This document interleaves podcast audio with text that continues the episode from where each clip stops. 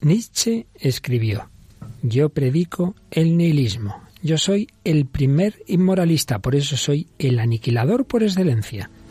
Hoy hablamos del nihilismo. ¿Nos acompañas?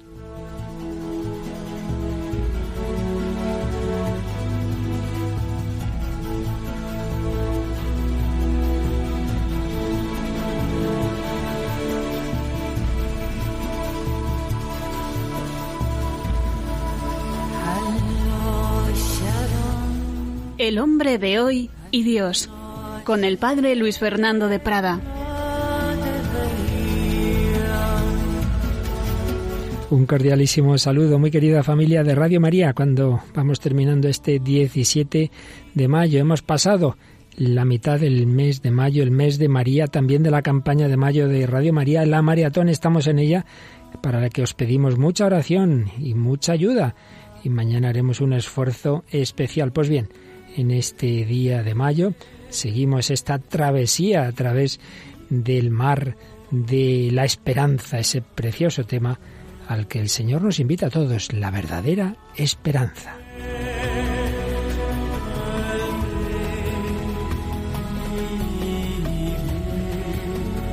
Y en esta travesía, en este magnífico barco de la esperanza, tenemos aquí unas buenas compañeras. Mm, nos visita hoy Mónica del Álamo. Muy buenas, Mónica, ¿qué tal? Hola, padre. Muy bien, encantada de estar aquí otra vez. Bueno, dispuesta, aunque el tema sea un poquito durillo, ¿verdad? Vamos a, entrar en, la falta de esperanza del nihilismo, pero bueno, siempre se aprende de todo, ¿verdad? Sí, totalmente.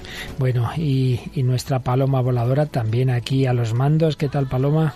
Muy bien, Padre Luis Fernando, un saludo a todos los oyentes. Y nos traes también saludos de comunicantes a través del Facebook o del correo electrónico. Sí, hemos destacado algunos de estos comentarios, entre ellos un correo electrónico de Agustín de Irún.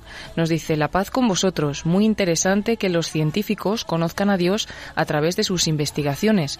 Lo veo normal, porque a través de su obra se conoce al artista. Por otra parte, siente uno hasta pena por los científicos, viéndoles a la deriva en un mar de teorías, donde cualquiera de ellas les puede alejar totalmente de Dios. La fe es otra cosa.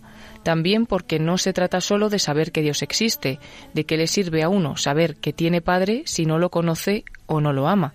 Los humildes les llevan años luz de ventaja en el conocimiento de Dios. Qué bien hace Dios las cosas. Enhorabuena por el programa Unidos en la Oración. Pues muchísimas gracias. Un comentario dado que y los últimos programas han sido sobre el cientificismo, sobre ese interesante tema. ¿Qué más tenemos? Y hemos destacado una de las opiniones que nos ponen también en la página de Facebook. En este caso, Loli López nos dice, hola, un gran programa, me encanta. Espero que lo escuchen muchas más personas. Pues gracias también a ti, Loli. Y bueno, pues hoy vamos a cambiar de tercio, como enseguida os explicaremos. Vamos, después de haber hablado de las esperanzas inmanentes, Vamos a hablar de la falta de esperanza, del no fundamento de la esperanza, del nihilismo. Vamos a comenzar con ese, con ese tema. Nos llevará también varios programas como nos llevó el bloque anterior. Y que duda cabe que para hablar del nihilismo, pues vamos a hablar de un famoso pensador alemán eh, del cual Mónica nos trae una obra. ¿De quién hablamos? Hablamos de Nietzsche y la obra es Así habló Zaratustra y como siempre acompañamos de música que algo tenga que ver con el tema, también nos traes una canción, ¿verdad? Sí, esta vez de Coldplay y la canción se llama Talk. Y a nivel de cine, una película muy interesante que alguna vez ya hemos traído a este programa, pero que hoy nos viene como anillo al dedo, Paloma. Se trata de la película Las invasiones bárbaras. Pues sí, algo bárbaro va a ser este programa de hoy, no os lo perdáis. Vamos adelante, edición 236 del hombre de hoy y Dios.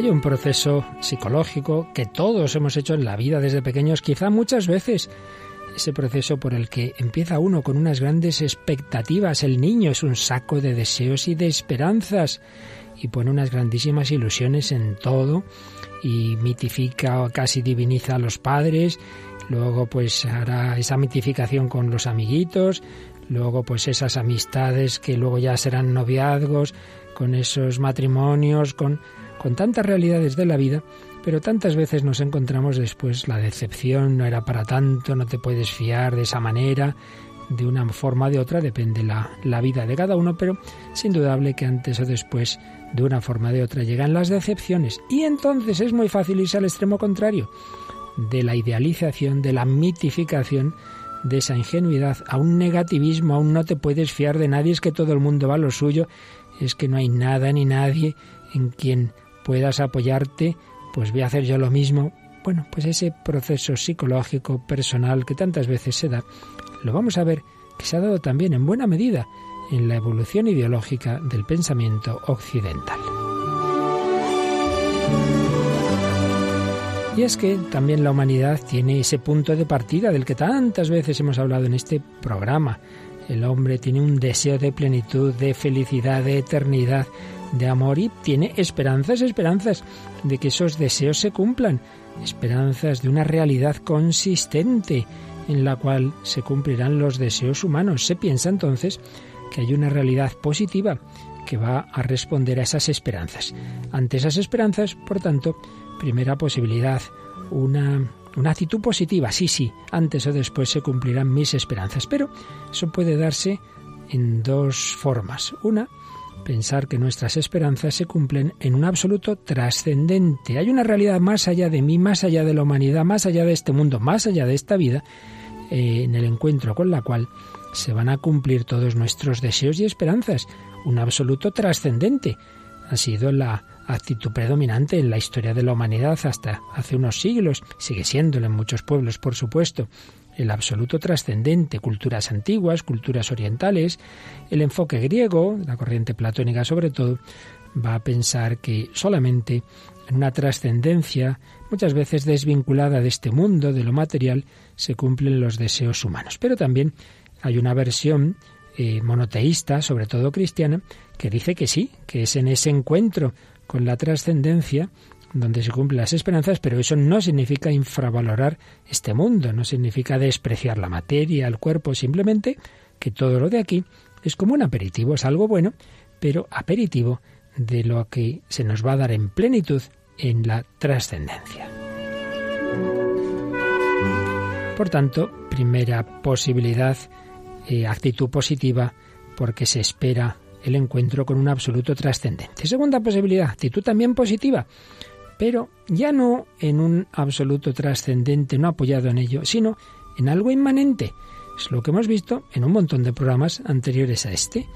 La modernidad gira el hombre sobre sí mismo, se queda en su propia humanidad, se queda en la inmanencia. El hombre encuentra su plenitud en sí mismo. No necesita de otro más allá de este mundo o de esta vida. Esa modernidad como intento de una explicación racional, coherente y sistemática de toda la realidad ha buscado sustitutivos de Dios como objeto supremo de la perfección y felicidad humana. Lo hemos visto en muchos programas. Esos sustitutos de Dios en las ideologías, en el marxismo, en los nacionalismos excluyentes, en los totalitarismos, en el cientificismo.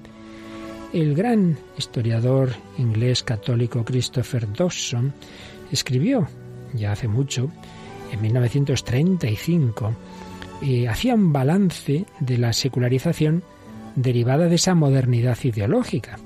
Prestando atención a las ideologías políticas sobre todo, subrayaba ese su carácter de religiones sustitutivas. Veía que sí, parten muchas veces de la tradición cristiana, pero luego se han rebelado contra la trascendencia. Por ejemplo, el nacionalismo saca del cristianismo esa concepción elevada de la nación como una unidad espiritual pero separada de ese origen trascendente, puede llegar a ser un principio de odio y de destrucción. El liberalismo toma del cristianismo el espíritu humanitario, la importancia de la libertad, la fe en el progreso, pero al final lleva a la sociedad secular a convertirse en el fin último del hombre, un hombre sin Dios. El socialismo parte de esa tradición judeocristiana de pasión por la justicia social y la defensa de los pobres y desheredados, pero al final esa pasión se convirtió en una fuerza propulsora de luchas del comunismo contra la religión y la base del socialismo ateo que no deja espacio a los derechos humanos y a la libertad espiritual. ¿Qué queda después de la secularización entendida como autonomía absoluta del humano? se pregunta este gran historiador inglés. Y es que, desaparecidos los elementos religiosos estaban en el origen de esas ideologías, la sociedad es abandonada a sí misma, sin fe y sin esperanza que la sostenga, y el hombre se encuentra cara a cara con la vanidad de la existencia humana y la pobreza de todo resultado humano. Por eso, la modernidad ideológica, de la que hemos hablado en los programas anteriores, agotada su potencialidad, lleva al nihilismo y a la pérdida de sentido. Pues es lo que vamos a comenzar a ver a partir de este programa de hoy.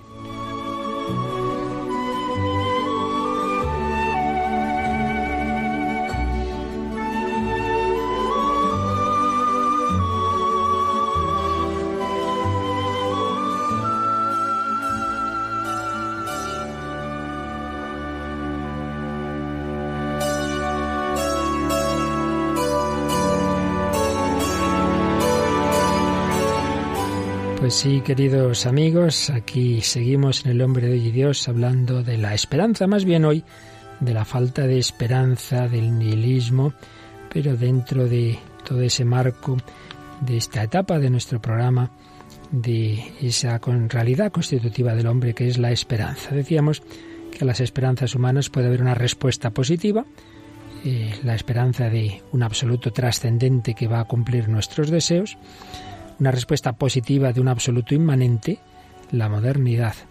Pero muchas veces se ha producido esa decepción. No, no, el hombre no llena al hombre. Esos ideales, esas ideologías no han cumplido sus expectativas y poco a poco se fue cambiando. En el paso del 19 al 20 se suele señalar como momento crítico la Primera Guerra Mundial.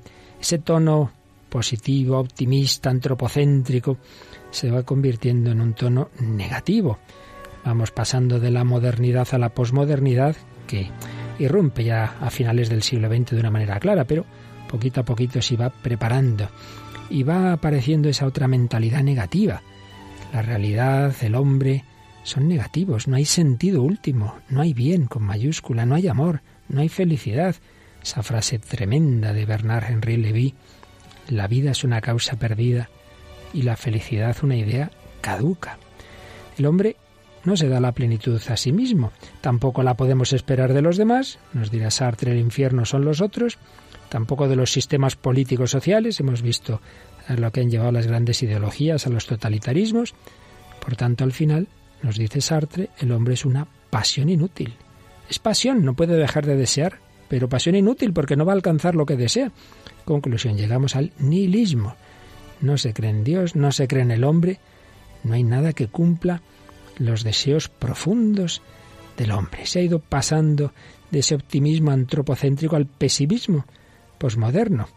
Decíamos que un momento clave es la Primera Guerra Mundial, cuando el hombre pensaba que ya iba a conseguir la paz, la justicia, que ya al haber dejado de lado las luchas religiosas, la sociedad muy racional iba a vivir en paz, y sí, y llega esa terrible Primera Guerra Mundial se empiezan a usar las armas químicas, donde hay tantas muertes de civiles y todas esas ideologías que van a surgir después, que van a dar lugar a los grandes totalitarismos. Y por otro lado, la reflexión sobre el hombre va a verlo cada vez más como algo muy pobre. El hombre es un animal evolucionado, es la versión que se va extendiendo del, evolucionismo de Darwin, es un ser material, determinado por lo económico, el marxismo, un ser determinado por su inconsciente, Freud, cada vez aspectos más negativos del hombre. Y así se va pasando de esa actitud optimista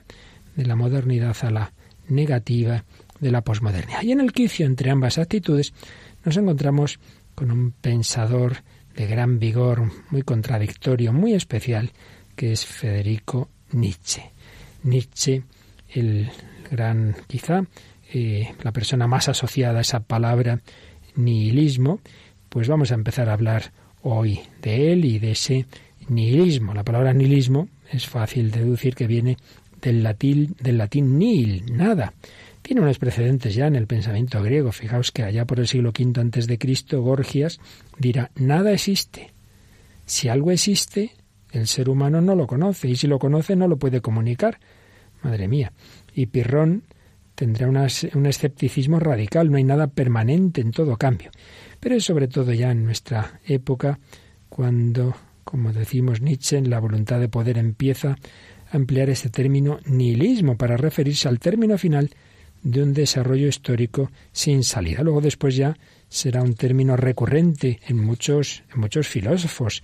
Hamilton, por ejemplo, en sus lecturas sobre metafísica, Bakunin, Martin Heidegger, por supuesto Sartre, y en literatura, que es al final lo que difunde las ideas, la literatura y el cine.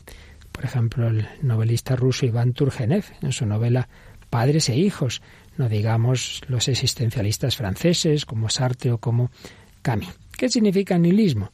La acepción filosófica originaria no hay un fundamento, solo existe la nada. La acepción política rechaza toda religión y autoridad política, tradiciones, incluso pues se aboga por la violencia como mejor método para el cambio político. Y es que el nihilismo puede conducir a la violencia, aunque también a ese tipo de, digamos, budismo nihilista, cuyo cumbre, cuya cumbre es el nirvana. Finalmente, señalemos estos aspectos o matices del nihilismo. Un nihilismo ético, ausencia de toda norma moral, más allá del bien y del mal, no hay cosas ni buenas ni malas, que empalma con el relativismo actual.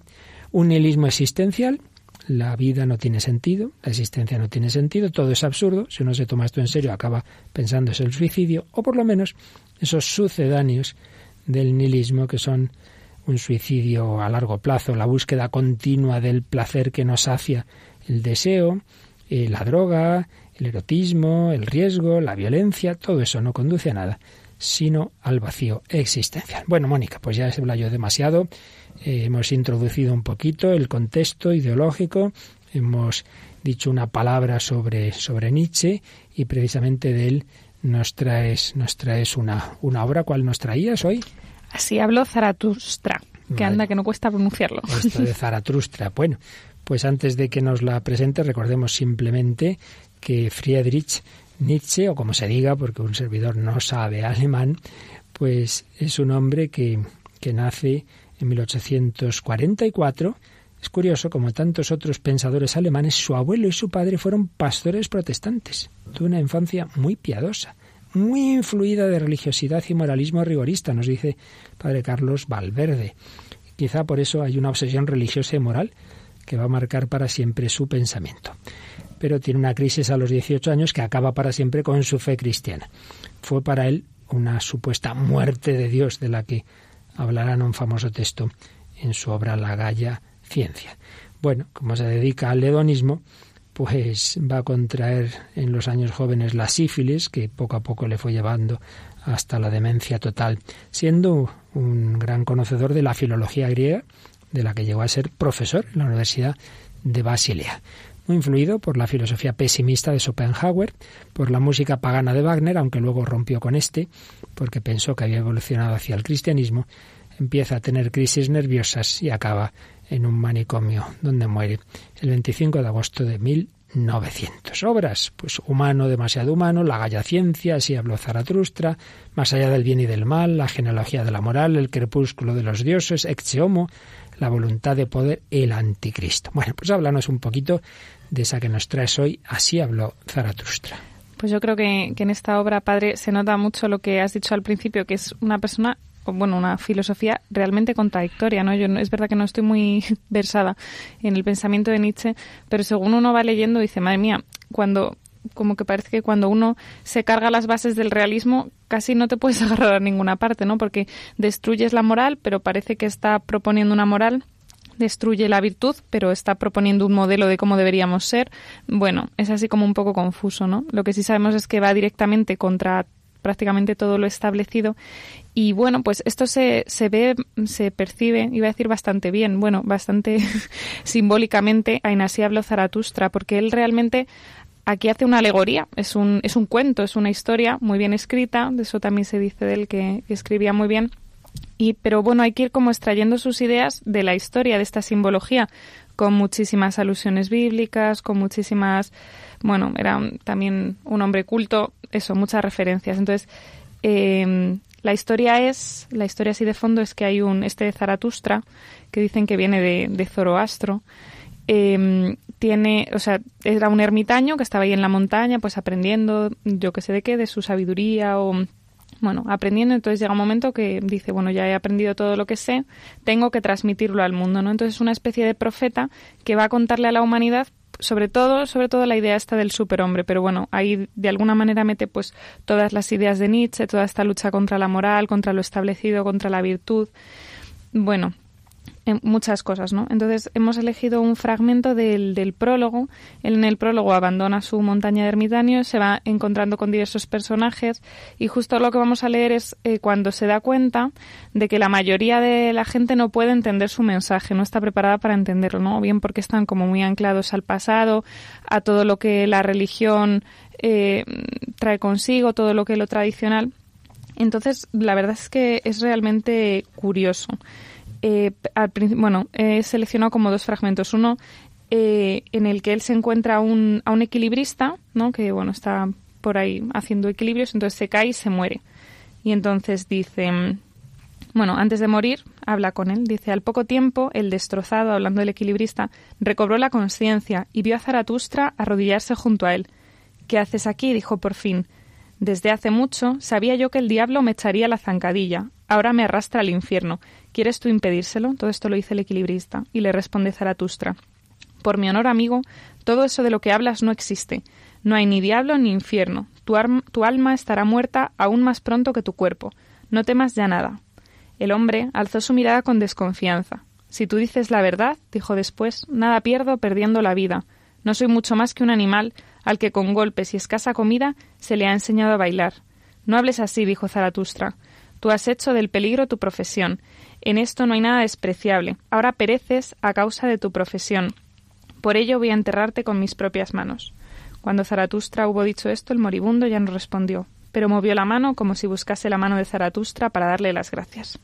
Bueno, aquí vemos eso, mm, la ruptura de decir, bueno, no hay infierno, no hay eso, tu alma ya, vamos, morirá, no, no tienes que esperar nada al otro lado, pero de alguna manera le dice, bueno, tu, tu mayor grandeza está en ti, no empieza un poco a, a vislumbrarse lo del superhombre, ¿no? sí, o sea, como el enaltecer un poco, o sea, no lo desprecia, sino que dice, bueno, tú eres una persona que justo eh, merecía la pena, ¿no? Que lo que has hecho con tu vida. Y luego eh, ahí, bueno, este va con, Zaratustra va con el cadáver de un lado para otro y, y dice, habla consigo mismo Zaratustra, dice, en verdad una hermosa pesca ha cobrado hoy Zaratustra. No ha pescado ni un solo hombre, pero sí en cambio un cadáver. Siniestra es la existencia humana y carente aún de sentido. Un bufón puede convertirse en su perdición. Yo quiero enseñar a los hombres el sentido de su ser, que es el superhombre, el rayo que brota de la oscura nube que es el hombre. Pero todavía estoy muy lejos de ellos, y mi sentido no habla sus sentidos. Para los hombres, yo soy todavía algo intermedio entre un necio y un cadáver. Oscura es la noche, oscuros son los caminos de Zaratustra. Ven, compañero frío y rígido, te llevaré a donde voy a entrarte con mis manos. También aquí se ve un poco la, el pensamiento, ¿no? De, eso, sin esperanza, ¿no? Es de alguna manera un poco inmanente porque la esperanza puesta en el hombre, pero al final sin esperanza. Y con esa idea de que no todo el mundo está todavía preparado para oír todo ese mensaje. Y, luego, pues este es también curioso, una especie de revelación que tiene a, continuación Zaratustra cuando va con el cadáver de allí para acá, pues dice, largo tiempo durmió Zaratustra, y no solo la aurora pasó sobre su rostro, sino también la mañana entera. Mas por fin sus ojos se abrieron. Asombrado miró Zaratustra en el bosque, y el silencio, asombrado, miró dentro de sí. Entonces se levantó con rapidez, como un marinero que de pronto ve tierra, y lanzó gritos de júbilos, pues había visto una verdad nueva. Y habló así a su corazón. Una luz ha aparecido en mi horizonte. Compañeros de viaje necesito, compañeros vivos, no compañeros muertos y cadáveres que llevo conmigo a donde quiero. Compañeros de viaje vivos es lo que yo necesito, que me sigan porque quieren seguirse a sí mismos e ir a donde yo quiero ir. Y entonces empieza como a hacer una reflexión de qué tipo de compañeros necesita él. Dice, para incitar a muchos a apartarse del rebaño, para eso he venido. Pueblo y rebaño se irritarán contra mí, los pastores llamarán ladrón a Zaratustra. Digo pastores, pero ellos se llaman a sí mismos los buenos y justos. Ved los buenos y justos. ¿A quién odian más? Al que rompe sus tablas de valores, al quebrantador, al infractor, pero ese es el Creador. Ved los creyentes de todas las creencias. ¿A quién odian más? Al que rompe sus tablas de valores, al quebrantador, al infractor, pero ese es el Creador. El Creador busca compañeros y no cadáveres, ni tampoco rebaños y creyentes. El Creador busca compañeros de creación, aquellos que escriben nuevos valores en nuevas tablas. Bueno, tiene como toda una especie de retaila que sigue un poco eso, ¿no? Diciendo, eh, ¿a quién, qué tenemos que hacer? Pues romper, ¿no? Romper todo lo anterior, los valores, tal. ¿Por qué? Aunque te odien, aunque lo que sea, porque eso es crear. De alguna manera, bueno, invierte todo. Es como, vemos muy simbólico, ¿no? Pero, y, muy largo. Hmm. que la verdad, pero bueno, me parecía que, así se ven como varias. Nos hacemos idea, por un lado, de que hombre que escribe literariamente bien, con vigor, que, que por eso ha tenido tanto éxito sus, sus obras, ¿no? Pero por otro lado ese trasfondo que iremos explicando. Y esto lo hemos dicho dos palabras.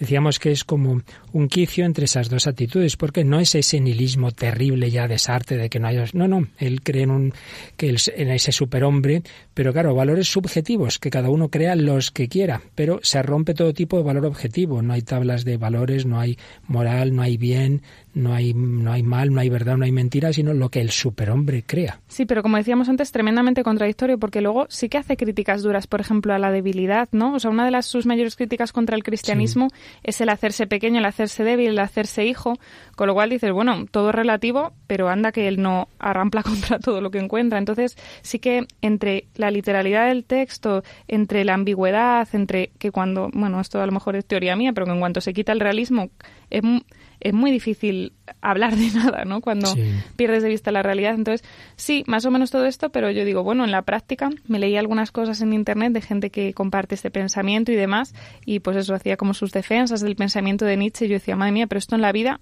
¿cómo se, cómo, cómo se hace, no? O sea, porque realmente algo te tienes que agarrar. Pues había algunos que decían que Dios sí que existe, pero está dentro del hombre, otros decían que no, porque tal, otros dicen que es el propio hombre. Bueno, en fin, hay un lío que dices, qué difícil es transmitir esto a la vida y qué daño hace incluso transmitirlo a medias, ¿no? Sin duda, está claro que no es un pensador sistemático, por eso uno encuentra contradicciones.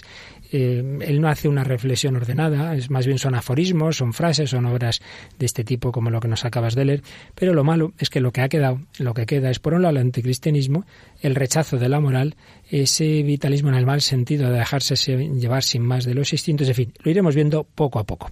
Y sin duda la falta de un sentido objetivo.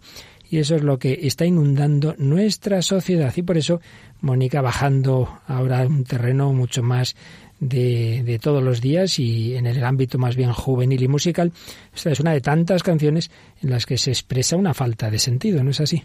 Sí, es una canción que se llama Talk, como hablemos, hablar de Coldplay, que es una banda británica de pop rock que, que se formó en, a finales del siglo XX, 1996, y bueno, pues esta letra habla un poco, pues eso, de, de esta situación de, de, búsqueda y no encontrar, ¿no? De no poder llegar a la verdad, de no, de pensar en el futuro pero ver que no hay nada, de sentirse perdido, de sentirse incompleto.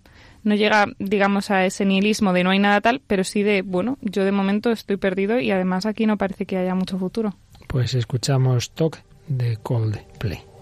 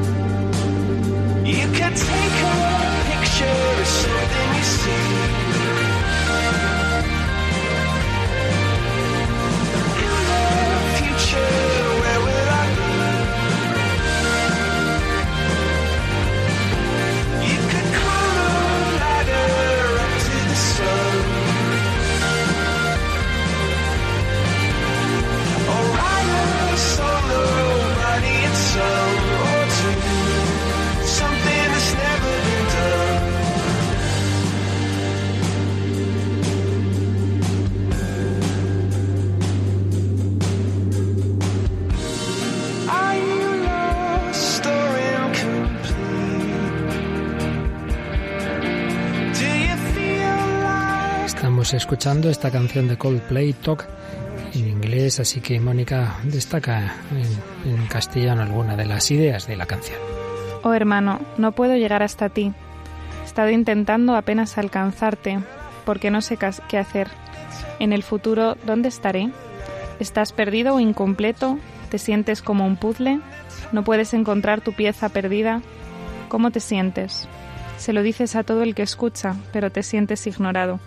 Realmente nada tiene absolutamente ningún sentido. Hablemos.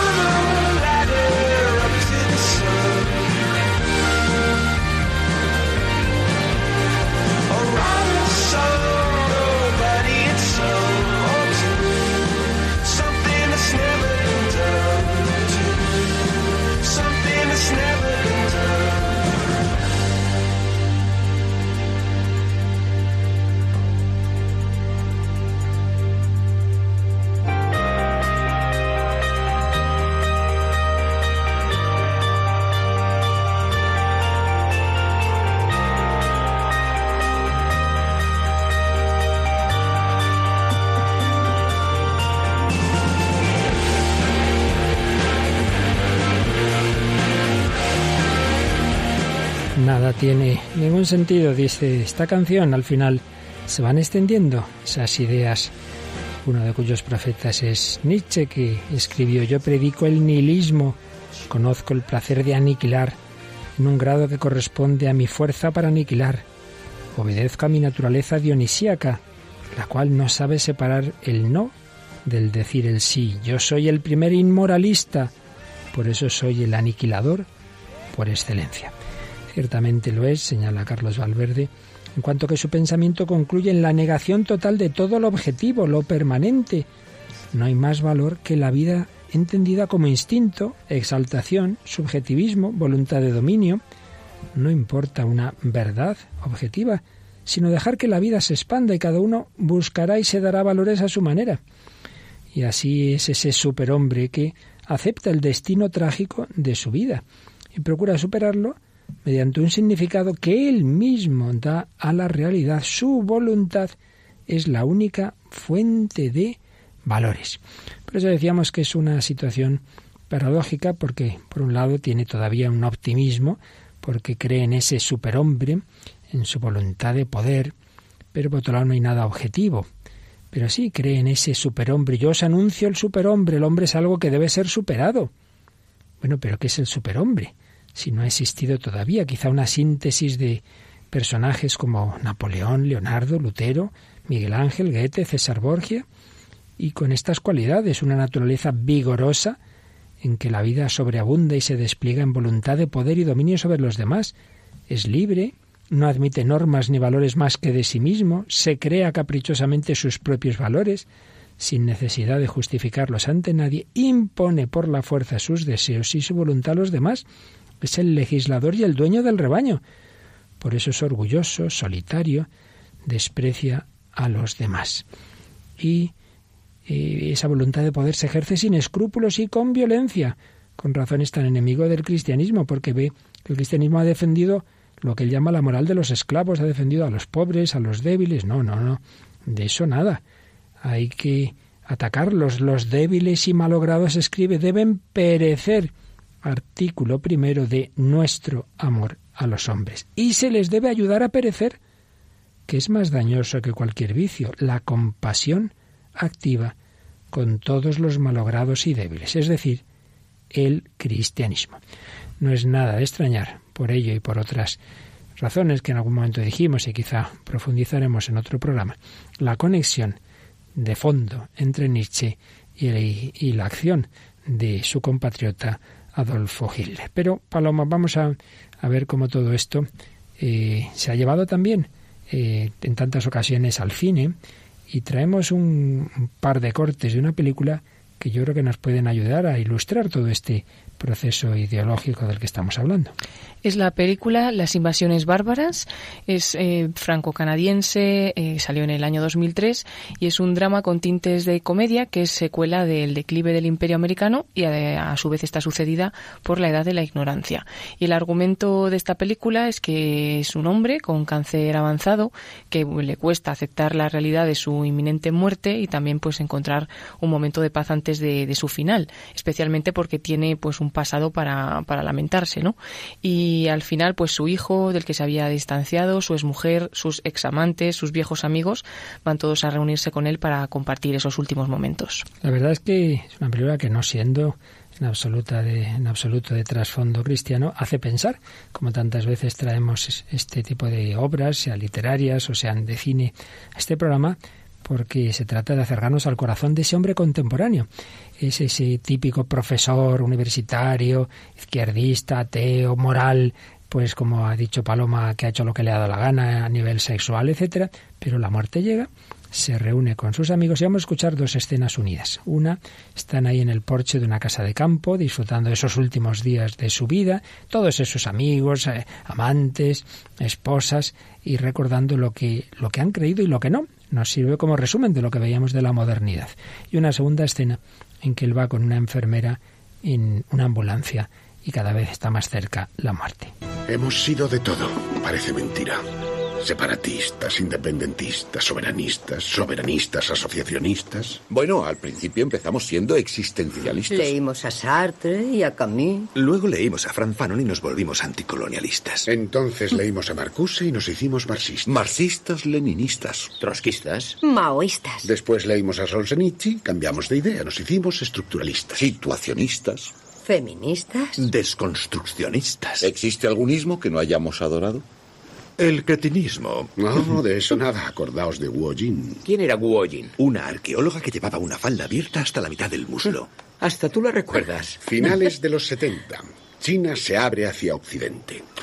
Guo Jin viene a hacer una visita cultural a Montreal y la universidad aprovecha para enviar a su izquierdista de confianza. Ya, O sea, yo. ya, En fin. claro. Entro en el comedor de su hotel, la veo y muero. Una belleza capaz de derretir los 7.000 soldados de terracota del emperador Qin. Y para hacerme él interesante voy y le digo, es extraordinario lo que está pasando en su país. Si supieran cómo les envidiamos. Su revolución cultural es formidable. Instantáneamente veo que sus preciosos ojazos negros se velan y pienso horrorizado que está diciéndose. Este tipo o es un agente provocador de la CIA o es el mayor cretino del mundo occidental. Ella optó por la segunda hipótesis. Se había pasado dos años recogiendo estiércol de cerdo en una granja de reeducación. Su padre había sido asesinado, su madre se había suicidado y ahora un gordo idiota del Canadá francés solo porque había visto las películas de Jean-Luc Godard y leído a Philippe Solers le decía que la revolución cultural china era formidable. Pienso que en el cretinismo, amigos, no se puede caer más bajo. Todavía me cuesta aceptarlo. Ya sabe que es así. No consigo resignarme. Es como es. Es la ley. Cuando cierre los ojos, millones de hombres morirán en el mismo segundo que usted. Pero yo ya no estaré aquí. Yo. Yo desapareceré para siempre.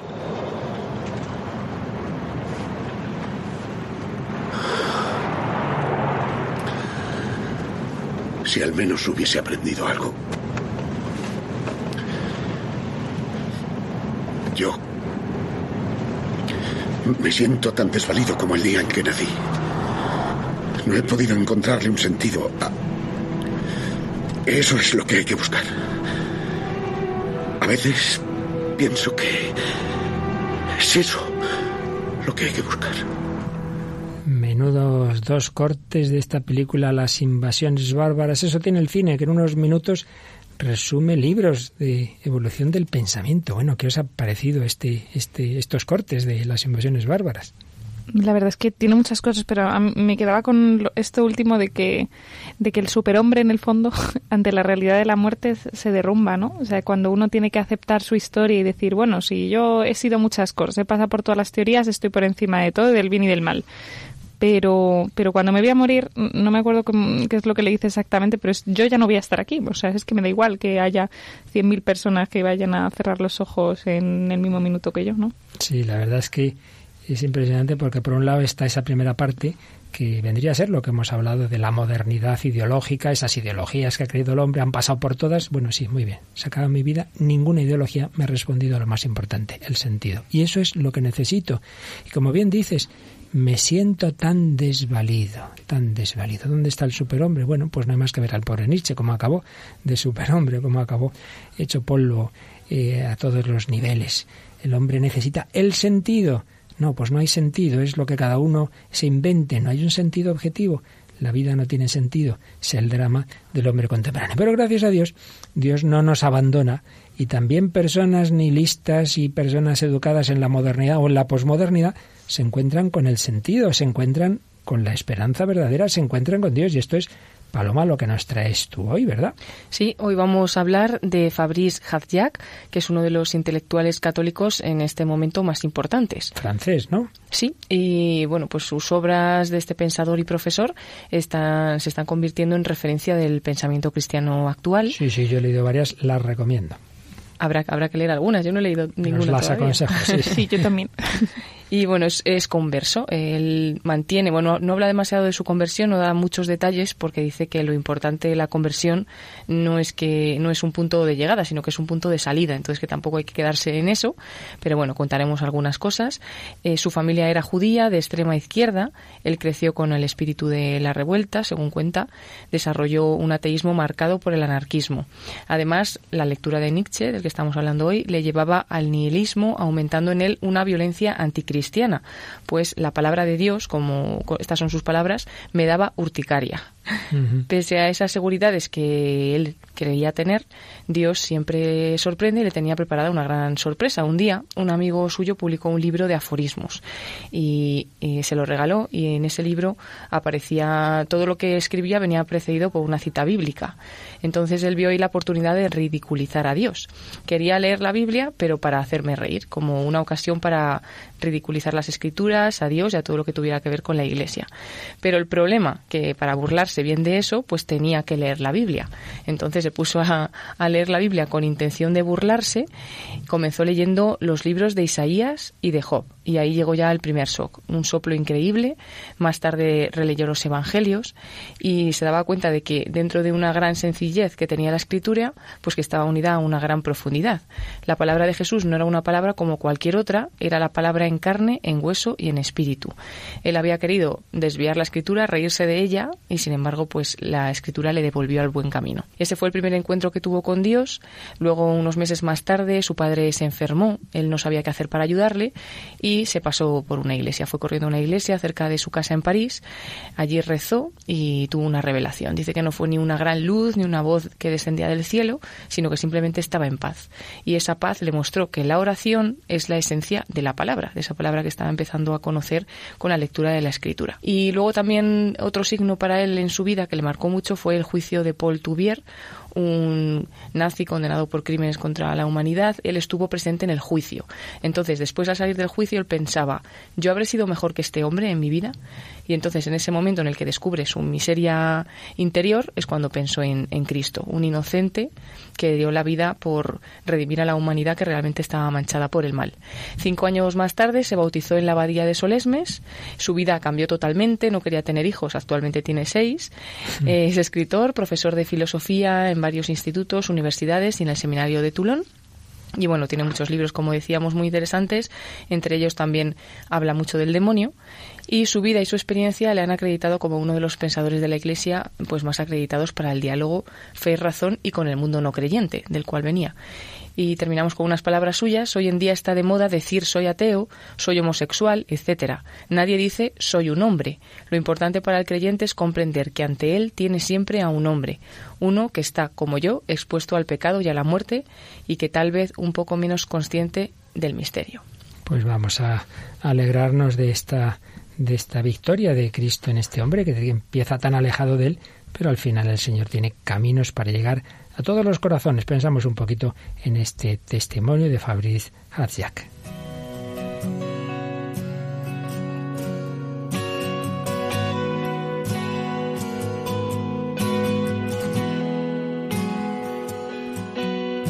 Mi corazón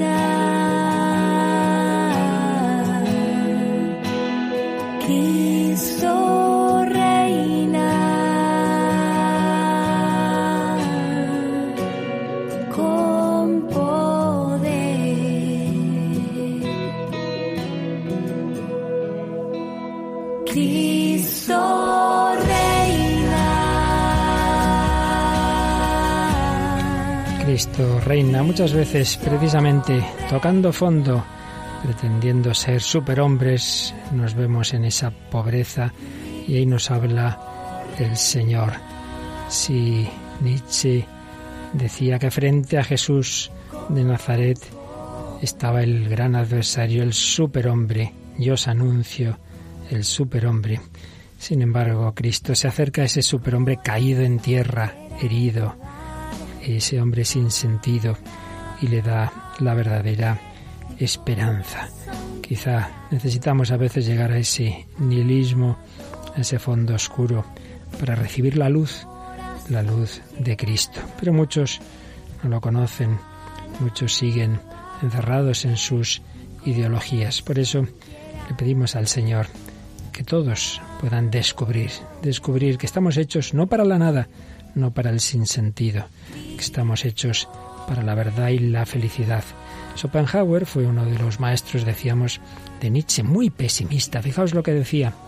Todos entramos en el mundo con muchas exigencias de felicidad y goce y conservamos la necia esperanza de realizarlas hasta que el destino nos agarra rudamente y nos muestra que nada es nuestro, que todo es suyo, porque tiene un derecho indisputable, no sólo sobre nuestras posesiones, sino sobre nuestros brazos y piernas, ojos y orejas. Después viene la experiencia y nos enseña que la felicidad y el placer son puras quimeras, que se nos muestran a lo lejos como una imagen engañosa, mientras que el sufrimiento y el dolor son reales, se manifiestan inmediatamente por sí mismos. Actitud negativa, pesimista. Nietzsche nos dirá, el nihilismo aparece por necesidad cuando hemos buscado en todo el acontecer un sentido que no existe en él, de manera que al que busca acaba por faltarle el valor. Pues bien, si estos pensadores alemanes decían estas ideas, otro pensador alemán que llegó a ser papa, Joseph Ratzinger, escribió, el sentido o existe o no existe, pero no puede ser un mero producto nuestro. Lo que producimos puede proporcionarnos un instante de satisfacción, pero no justificar toda nuestra vida ni darle sentido. Personas de todos los tiempos se han preguntado por el sentido y seguirán haciéndolo.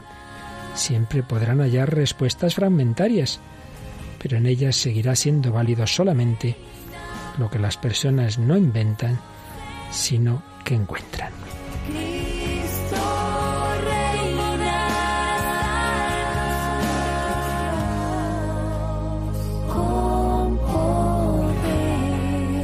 Pues sí, Cristo reina con poder. El nihilismo es insostenible, ya desde el punto de vista teórico. Si no existe nada, pues ni siquiera podemos hablar. Existe algo, no la nada, las cosas, el sentido de mis palabras, lo que es bueno para mi cuerpo, para mi alma. Desde el punto de vista práctico puede resultar cómoda esa posición nihilista porque aparentemente no plantea problemas, no tengo obligaciones, puedo hacer lo que me da la gana, sí, pero a largo plazo no conduce a nada, solo a la insatisfacción y al vacío.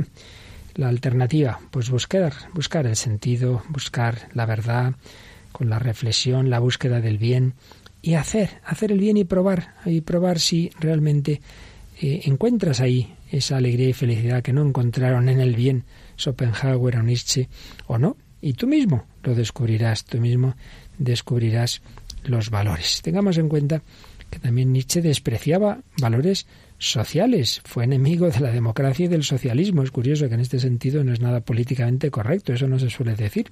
Los consideraba fórmulas secularizadas del cristianismo. A fin de cuentas nacían de conceptos cristianos, como la igualdad o como la fraternidad. Fijaos lo que dice, el movimiento democrático constituye la herencia del movimiento cristiano y dice del socialismo que es tiranía de los necios, el animal gregario constituido en señor, una cosa bien agrada sin remedio. En fin, un pensador contradictorio.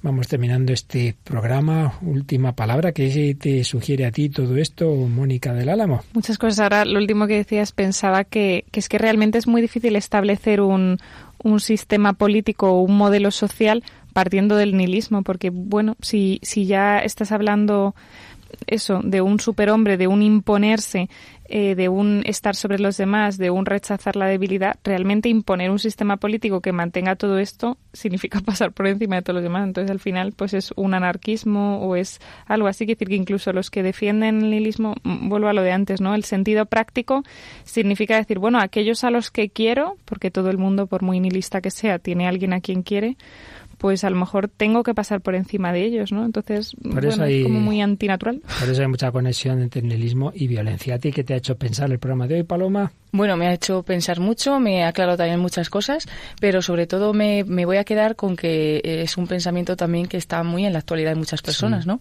Que, que vivimos muchas veces sin tener un sentido y sin ni siquiera buscarlo. Y espero que no nos tenga que llegar ese momento de la muerte, ¿no? Como veíamos también en la película, para darnos cuenta de las cosas que son importantes y verdaderamente del sentido de nuestra vida. Esperemos que sea así y que nos pase como a Fabriz Hazak, que encontremos ese corazón que da sentido a toda nuestra vida.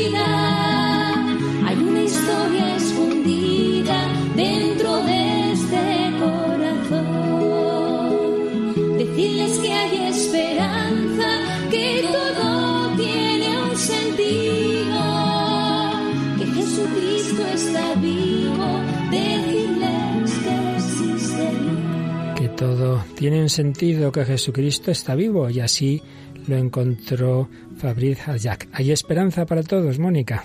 Eso parece. Y además que eso, que es bonito ver cómo Hajjak fue tan sincero en su búsqueda de la verdad, ¿no? O sea, si uno, incluso buscando otra cosa, eres tan sincero como para decir, cuando me encuentre con la verdad, digo que sí, pues todo, no hay esperanza para todo el mundo, vamos. Así es.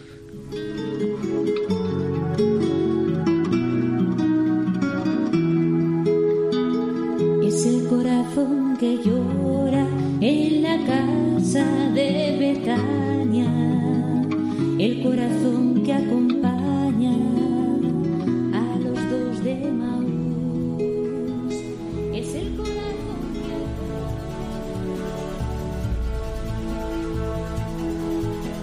Bueno, pues se nos ha ido el tiempo volando, seguiremos hablando del nihilismo, de Nietzsche, pero sobre todo de esa esperanza que a todos nos busca y esa esperanza que tenemos que transmitir a los demás. Por eso, querida familia de Radio María, os recuerdo que estamos en la Maratón y que mañana desde las 8 de la mañana momento muy intensivo de oración, de sacrificios, de campaña, de donativos que os vamos a pedir en ese 902 500 518 que mucha gente no conoce al Señor, no conoce el sentido, no conoce la esperanza, está en el lilismo. Queremos llevarles la esperanza, para ello contamos con vuestra ayuda. Maratón campaña de mayo. Paloma Niño, muchísimas gracias. Mañana en la brecha en la maratón, ¿verdad que sí? Mañana, Dios mediante, ahí estaremos eh, para que todos nuestros oyentes colaboren también con la radio de la Virgen. Y Mónica, aunque no vengas aquí a la radio, pero nos ayudarás de donde estés, ¿a Exactamente, sí? sí. Pues Mónica del Álamo, Paloma Niño, muchísimas gracias. Y a vosotros, queridos oyentes, buscadores de la verdad con esperanza, porque el sentido existe, porque la verdad existe, porque Jesucristo camino, verdad y vida quiere encontrarse con cada uno de nosotros. Que nos bendiga y hasta el próximo programa, si Dios quiere.